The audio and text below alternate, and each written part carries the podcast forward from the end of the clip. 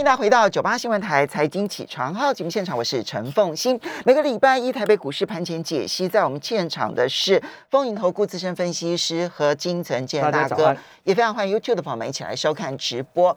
好，在这个进入请呃建大哥的分析之前，我们先来看一下上个礼拜五台北股市啊，台北股市在上个星期五大涨了两百九十七点。最明显当然就是外资呢，那么在台北股市明显翻多，那么收盘指数一万六千两百六十六点，涨幅百分之一点八六，成交金额是两千一百九十四亿元，其实量。没有放大，代表市场其实信心不足的。而 OTC 的部分呢，则是大涨了三点五九点，收盘指数是一九六点九一点，涨幅百分之一点八六，成交金额是六百零七亿元。好，这边请教一下建大哥，其实台北股市上个星期五的开高走高，尤其是在汇市新台币一口气升值一点五五角，而外资在台北股市买超达到两百零三亿。反映的都不是什么台北股市基本面有什么有什么变化，反映的其实是从 美国开始的金融市场的情绪的剧烈变化。对的，在这个部分来讲，我们看到这个美元指数呢，从一百零五呢，然后往后回呃回跌到破了一百零二哈，对，现在一百零一点七，零一点点七左右。那面对这样的行情的结构上来讲呢，这个盘呢有点诡异哈。什么叫有点诡异呢？当我们看到。呃，在台北股，尤其是哪维迪亚，哪维迪亚，呃，开，呃，这个，呃，话说之后呢，公布完财报之后呢，当天我们这个盘，嗯，是跌了十趴，对，跌了十趴，收盘是涨了五趴，但那个跌十趴是 NVIDIA 的盘后股价跌十趴，跌十趴，那跌十趴到涨五趴，到昨天的再涨五趴，嗯，也就是最低最高已经是二十趴了，就三天之内。哦，如果你讲说。跌二十趴就是空头，那弹二十趴是什么头？所以这个部分呢，我们讲的意思是，这一次的反弹呢会极为快速。当你在犹豫之间呢，弹就结束了。嗯，谈结束又开始回档，又开始回档。为什么？因为六月中的时候又要再升息一次。对对，升息一次不用讲，他已经确定给你讲就是两码，这个都是他也不会跟你说变三码，嗯，已经是两码了。那呃，这个呃缩表也都确定了，这个东西确定。那在这样的一个过程之下呢，我们面对这个股票呢，你应该怎么去操作？这是非常重要的。那我也认为台股在这个礼拜呢，也会比较快速的强弹。嗯，快速的强弹的时候呢，大家有的时候是这样。每一个人都知道，它低点，呃，高，呃，低点一直下移的时候，然后高点一直往下修正的时候，当然是一个下跌的空头。到现在讲空头也太慢了，跌三千点，再告诉人家打讲空头，你会害人家卖在阿呆股下面。对、哦，所以你在这个时候，你要去面对这个行情，面对每一个股票的状况去做不同的、不同的操作的拟定。那我我的认为是这样。那我每一次在这里连线的时候，跟你们讲的时候，也就跌的时候，我们是不是找底下的低点，找上边的高点卖？但是有的时候，当要谈的时候，你要赶着去抢了一下啊！如果它没有什么利空会在这个两个礼拜出现，不要说两个礼一个礼拜出现的话，那你该谈该抢还是要去抢。对吧？所以你现在进入抢反弹的，呃，抢反弹的时候呢，就是你要有点技巧，然后有一点，也一定要设定停损哦，不能抢反弹抢到变套牢嘛，哦，这是一个很重要的一件一件事情。我记得上一次在这里办演讲会的时候，我有送十个名额给给所有的听众朋友，是在。呃，这个四月，嗯，那个那个叫清明清明节的时候，那这一次我端午节会再办一次演讲会，嗯，那也讲的叫做抢钱比速度，就六月份的主流股，哦、那我一样还是会送十个，因为我我那是收费的嘛，哈，嗯，我还是会送十个名额给。这一个免费的送给我们的听众朋友，那这个部分呢？我们细节的部分，我们可能会在脸书的粉丝团当中哈。那我在我们就我就不要再讲很久以前，我就回到那个时间，我给大家一档股票叫一五六零的中沙，它再创了波段高点，也给了一家一档叫做元泰，它创了历史的新高。再给大家一个是八零二八的升阳半，它也创了两年多的新高。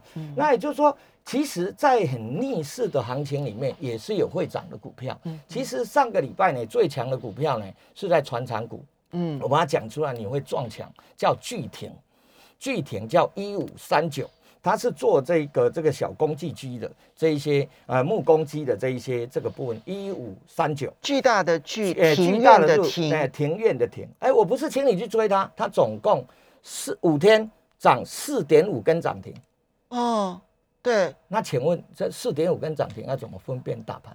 它从五月十九号的嗯这个二十二十点六，然后到上个礼拜五收盘是三十二点八，对。它涨了哦，四十应该将近四十七趴，因为它叠起来应该是涨了五十趴。嗯嗯。那我在讲这个意思，就是说，其实我们在在选股在操作的过程里面，要有悲观的心理，但是也有乐观的操作。嗯，应该是这样的哈。那不对的，我们呃不对反弹，我们减码。嗯。那对的时候该抢一下，设一下停损，也要敢去。去抢一下，我刚才讲呢，NVIDIA 的意思是，它不是小公司哦，对啊，他会告诉你从跌十趴，然后两天而已啊，其实两天而已就二十趴弹起来了，嗯、对啊，对啊，那所以在这样的过程里面呢，就代表说这一次也会有反弹的行情，嗯，那反弹的行情你可以很被动的高点去卖，你也可以很主动的去买。那有一些股票呢，我在这个地方会从基本面的角度呢来跟大家做一个简单的报告。就像我们之前在讲，在您节目讲中沙的时候，我要把这图卡拿来。那个时候的中沙是七十块九，嗯，昨天呃礼拜五的中沙是一百五十二块半。其实大盘大跌三千点，它涨一倍，嗯。中沙我记得，因为那时候我们还讲说它叫做，对，它叫做隐藏版的冠军，对对，是隐形冠军。那时候是七十块钱，嗯。所以来到这里的时候呢，操作的部分我们可以第一不要用融资，这是这是我们在逆势盘的时候要注意。第二，它是逆势的股票，弹起来我们有讲过摆动法则，弹起来你慢一点，卖错了就是。就是多赔一点点而已嘛，嗯，这是没有关系，嗯，但是当有机会的时候，你也不能束手就擒，就就全部就就一直认为这个盘，很多人都认为这个盘会跌到一万点到一万两千六百八十二点。那如果你认为这样，你不要再谈了，不用卖，不用、嗯、不用什么反弹卖，你就出光就好了。嗯、反弹对你有没有意义？嗯、对，因为从一万六千点到一万点到一万两千点，还有四千点，还有六千点。嗯那你多会做啊？你还是撞墙啊？嗯，是不是这样？我讲的比较激动一点。我的意思是说，我你觉得它不会一路空下去？它不会一路空下去。中间其实一定会有出现反弹摆荡法则的时候。对对对，对。那所以呢，要把握住这个机会，就是这个机会是分两个部分的。如果你满手股票。它摆荡，它摆荡摆荡上来到一定程度的时候要减码。对，那如果你现在手上满手现金，满手现金哦，那非常恭喜你。其实这个时候是有机会的。对对哈，对。所以我在这个地方会会讲一些理由，讲一些技呃技术面。那技术面的部分在这不是讲的特别清楚，所以我讲一下那个基本面。我记得我们那时候在讲。一五六年中砂的时候，我告诉大家，那全市场没有人看好它了，因为报纸都认为它很烂嘛，哎呀都不会涨啊，都不会涨，就就在才七十几块。那个时候的，我记得我这个图放在这里就，就汉磊是一百一十一块半，嗯，那个时候我讲它的是稳稳成，我讲的说它有个子公司。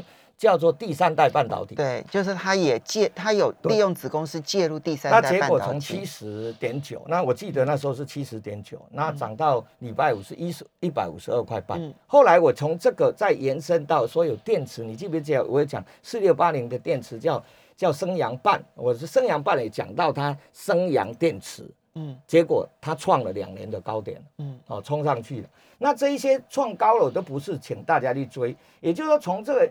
这个成功的 DNA，我们把它延伸、延伸、延伸出来。那怎么样去选择一些股票？就像我很之前很很很长的一个，今年刚开始我说你窄板小心点哦，因为中国也在扩产。嗯，结果那个时候截至截至今天之之前，每一个人都讲说窄板的股票呢会缺到二零二七年，对吧？结果你去看一下那个那个蓝蓝电。已经跌两百块了，嗯，是不是？今天才看出，今天看才看到英特尔讲它的利空，英特尔说我要自己做了，啊，他说我本来委外的我要自己做了，他然后今天媒体上且除了三零三七以外，其他的窄板要跌三成，你听了不是吓吓叫腿软了吗？嗯、那那它早就已经跌三成了，嗯、它又不是现在才跌，所以在这个时候你要去注意到产业面的部分呢，我们要用比较深层的去延伸，嗯，哦，就这样。那我今天就那个那个周报我还是给的嘛哈，所以你可以看得到，我所有把周报的这个部分呢，我就不再多练。嗯，周报在我们的聊天室里头其实有提供的。对，嗯、那我就来讲一下这一个，我就来看一下美国股市。美国股市呢，呃，在礼拜五的时候，除了呃费半涨了四点零三趴以外，涨最多的是电动车周边。嗯，呃，特斯拉涨七点三趴，Rivian 涨五点九趴，ChargePoint，ChargePoint 是美国最大的充电桩的服务商，涨十三点八趴，呃，Bring Charge。涨了十点三趴，所以其实这一个部分会在充电桩的这个部分你要去注意一下。那充电桩我很快带过啊，不是请你追，大概六二一七的那个做做那个探针的那个那个叫做中呃叫做中探针，还有另外一个梁维，梁维是 Charge Point 的供应商，那大概你就可以去注意一下，这个位置都不不低不高了，不高。都没有没有六二一七不高，所以这是第一个部分，电动车周边的。对对，我是看从美国股市来。然后你你从美国股市，你只要看它的客户是美国的公司，嗯，而它在美国的这些公司，不管它是属于充电桩的公司，比如说那一些这种 charge 的这些公司，又或者是这一些电动车的这些公司，你看到它在美国股市大涨。那台北股市这边跟进的机会是存在的。其实电动车本来要普及，就是充电桩要普及嘛。如果走出去三、嗯、三步就有一个充电桩，当然这个充电这个电动车就就就一定会比较普及嘛。而且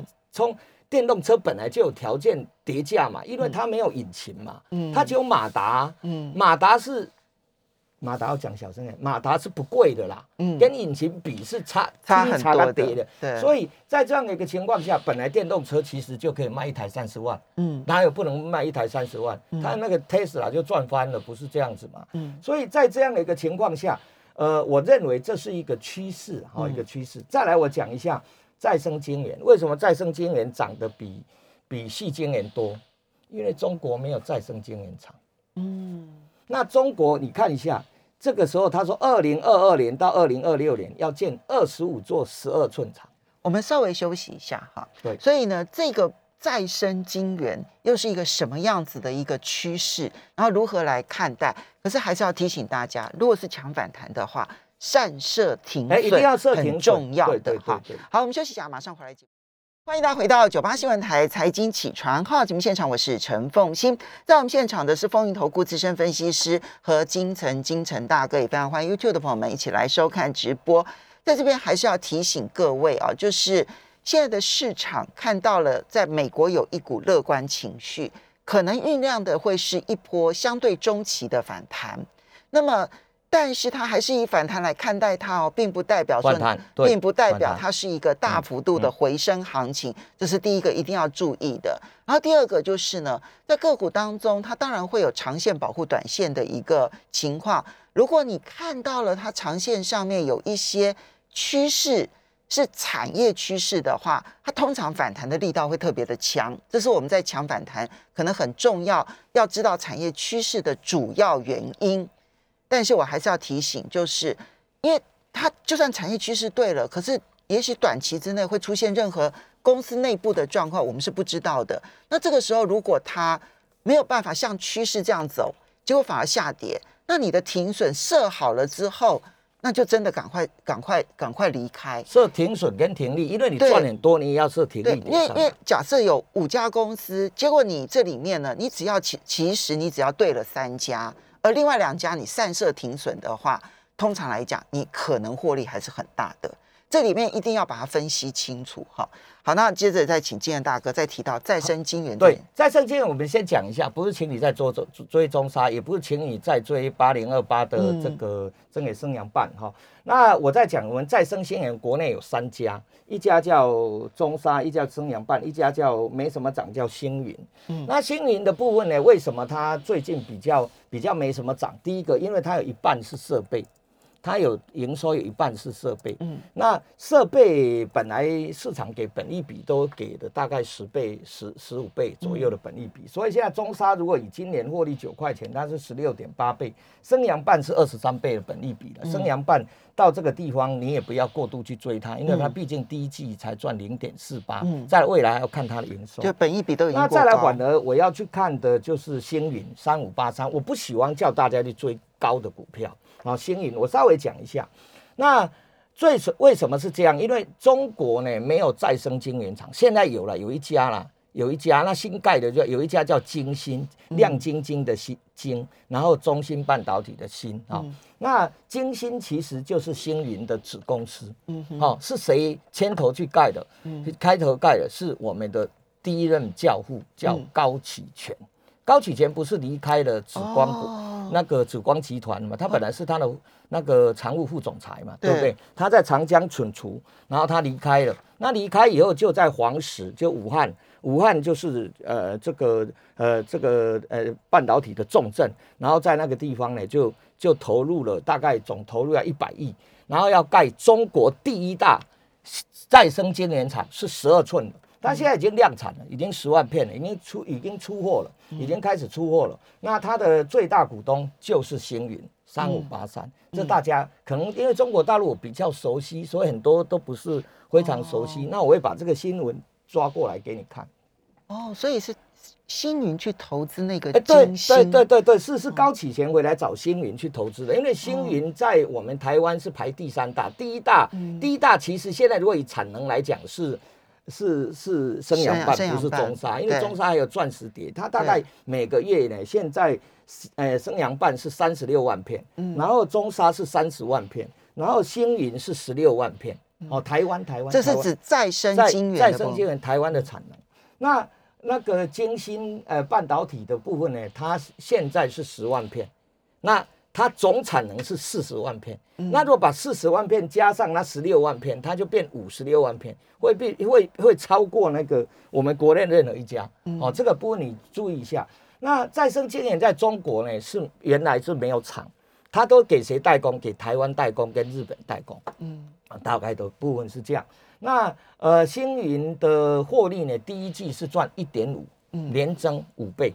它是所有我们财报里面的中沙是连增一百一十趴嘛，嗯、然后升阳半是连增两百趴，那星云是连增五百趴，嗯、那所以它位置很低，这倒是你如果。如果其他在还在涨，你就可以去注意。中沙已经进入叫轧空题轧空题材了，它已经大概跨没这一样，你全力 key 了，那就开始空了。元泰也是大家开始空了嘛，嗯、是这样的状况哦，让大家了解一下。我把这个讲一下，因为再生晶圆的这个部分呢，包含全世界最大的叫 RS 啊，RS RS 是 RS 在中国呢，到也到今年才五万片的产能而已啊。所以中国没什么再生前沿的产能，现在最大的就是那个晶芯半导体。晶芯、嗯、半导体就是最大股东是星云，嗯、还有还有高启全嘛。高启全大家知道他是我们第一任的教父，以他在中国在记忆体的这个部分，他的客户也他可以直接供货给谁？长江存储，他是以前长江存储的董事长啊，对，没错。对不对？所以这个部分你就注意一下。那他现在设备的部分还有施智成，施智成中国十二寸晶圆厂。百分之百的设备都是跟星云买的，百分之百啊，施智成。嗯、那还有 SiC 碳化系的检测设备，它是代理哦。大概我就讲一下。嗯、再来，我再往下讲，因为时间不够。再来，我们知道 MSCI 权重是不是有调整？对，一六零五为什么一直飙？因为它就权重调整的公司嘛。一六零五就是华新嘛，最近几天为什么一个礼拜突然大拉？今天有消息了，说他已经打进特斯拉链了。哦，对，今天是利多了。那是他的，但是他 M A C I 权重已经纳进去，这是事实嘛？嗯、那我再给大家，你去找一找 M A C I 权重里面还有中小型的股票也纳进去了，做一点功课。比如说好了，讲一下好了，比如说励志啊。比如说，为什么中沙涨？中沙也是被纳进去啊，纳进去外资叫被动式去买嘛。所以礼拜五为什么外资大买呢中沙？那么贵，大家不知道那么贵吗？但是它就是被动是要去买嘛，比如说励志啊、中沙啊。你的智是哪一个智啊？智慧的智还是励志是智慧的智？六七一九。嗯哼，嗯。为什么礼拜有涨停？它跌那么深，为什么？因为它有纳入 MACI 的小型的成分股啊。那这个你 Google 一下，你找一找，看看里面有没有法人在偷偷买的。那我总不能。诶，那么多十几档，我我去点嘛，我已经把那个方向大家没有看的，我先给你，那你就去注意一下，这个你可能会有这个方向去看。那其他的其他的这个中小型的股票，它涨的其实都是财报。嗯，啊，我刚才讲巨霆为什么涨？那第一季赚一点五啊，一个月赚一点五，所以这一些股呃不是一个月一季赚一点五，那不要再追了，因为它它最好的就是大概这前四五个月。刚才。最前段的时候提的举例的，不管是升阳半导体啦、中沙啦、元泰啦、巨霆啦，这些都只是举例哈。对，而且是说，因为已经高了，所以就不要追了。那其他的就看我给你的周报参考哈。那我我这个这个时候这个是怎么节？端午节。对，端午节我有演讲会，我还是送了十个名额，免费的名额给我们的。这个这个观众朋友，如果太过踊跃，再跟我讲，我再多提供名额，好不好？我们到时候还是会抽签就是了啦，然后看最后总名额是多少。好，不过刚刚这样子提起来，好好，可是可是，嗯，这个嗯，金城大哥，我们还是必须要给大家一个观念，就是说，那现在反弹上来，手上有持股的，要怎么去处理？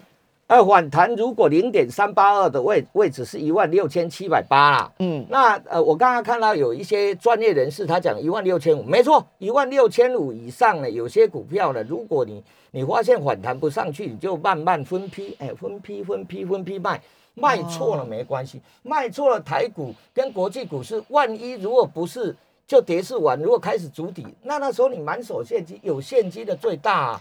好，所以你刚刚提到了一个关键的，就是一万六千五百点。到一万六千七百八，一万六千七百八，嗯，就是到了这边的时候，你可以考虑不是不是要卖哦，不是就叫你绝对要卖，而是看你手上的个股的强势度。如果市场已经反弹到了一万六千五、一万六千七百八这个位置，而你手上的股票就是动不了的时候，嗯，卖，这时候就卖了，嗯，对不对？嗯，好，那。或者是分批卖，对，分批卖，对对，我是建议分两批卖啦，嗯，这样你不会卖在一个价位，心情不好，每天心情不好就不好做股票，嗯，就这样。OK，好，这个是手上满手股票的人，其实要。准备的。那至于刚刚提到的，就是如果要现在开始进场抢反弹，你的停损会怎么设？我的停损会认为，比如说他拉第一根，就前面那一根的低点当做停损点，再拉一根红 K，红 K 的中线当做停利点，这时候你已经赚了嘛，就当停利点。我可以少赚，嗯，我自己被人家洗洗出去，本来赚十趴，变成赚三趴。我 OK 的，嗯、我最起码还赚三趴，对，不要变成赚十趴变赔十趴。好，所以刚刚那一个方法，大家可以反复去听，就是第一根这个地方的低点，那是停损，对不对？好，通常来讲，距离你你要抢反弹的位置，大概也就是三趴到五趴了，对对对。我上个礼拜的周报有写操作的技术，然后呢，真的到了这个反弹的第二根的时候，它的中间设为你的停利。停利点。对。好，我们这个时间的关系啊，这些。我觉得这些都是很重要的提醒哈，其实希望大家能够增加获利，减少受伤。非常谢谢何金城建大哥，谢谢。谢谢。